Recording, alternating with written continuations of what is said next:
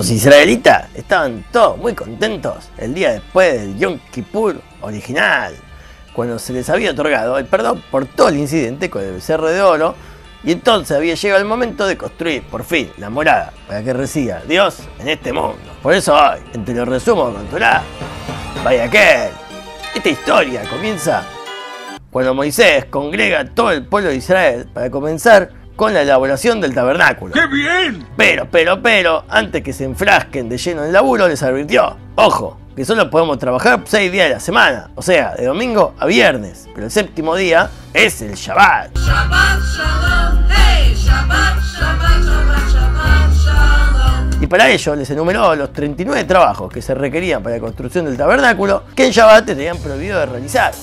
Y ellos son... Nah, mentira, mirá si te voy a mencionar los 39 trabajos que se hacían en el tabernáculo en el tiempo que dura la música de Alf. ¡Buah! ¿Es una broma? Así que bueno, vayan al Rabino Google y allí busquen de qué se tratan estas 39 labores y apréndansela para que entiendan también cuáles son las labores que hoy en día en el mundo moderno no se pueden hacer en Shabbat. ¿Y por qué? Porque corresponden a esas 39 labores que se hacían en el tabernáculo. ¡Oh! Pero bueno, acuérdense que si llegan a buscarlo en Google, lo hagan siempre antes de Shabbat. Ok, polilla. Ya habíamos mencionado, con los sabios de Trumá y Tetzabé, para el que no lo escuchó que lo vaya a escuchar, todo acerca de la lista de los materiales necesarios para elaborar el santuario. Ahora llegó el momento de donar esos elementos. Y todos los trajeron muy contentos, de manera voluntaria, sin fijarse en lo que traía el otro. Y tan generosos fueron en su donativo que Moisés tuvo que pedirle por favor que dejen de donar. No puedo creerlo, Tenshinhan. Eso jamás había pasado. Con todos los materiales listos, ahora había que juntar todas las piezas y armar el tabernáculo. Y para esta tarea, Dios convocó a Betzalel, hijo de Uri, nieto de Hur, bisnieto de Miriam, la hermana de Moisés, y descendiente todo de la tribu de Yehudá. Ahora, este pibe, con solo 13 años, se iba a convertir en el experto más experto para todas las clases de arte y conocimientos necesarios para elaborar el gran santuario y residencia de la divinidad. Es el elegido, increíble. Y Hashem lo colmó para ello de espíritu divino, de sabiduría, de entendimiento y talento para toda clase de artes, como para poder saber hacer plano, trabajar el oro, la plata, el cobre, labrar las piedras para los engarces, tallar la madera para realizar todo tipo de diseño, brocar y bordar diseños con lana turquesa, púrpura y carmesí. También tejer, habilidades de maestría para enseñar todo esto a los demás. Soy un genio.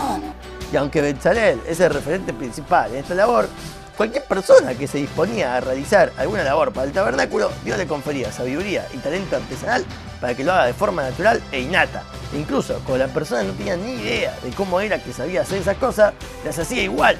Increíble. Incluso a los animales. También se les otorgaba conocimiento a la hora de participar de esta labor. Esto ya es demasiado. Y esto nos enseña que no importa qué tipo de bruto, animal o ignorante seas, si te dedicas a la labor sagrada de construir un hogar o residencia para la divinidad en este mundo, seas quien seas, vas a tener el talento innato de lograr todo lo necesario que te propongas en el momento que lo necesites.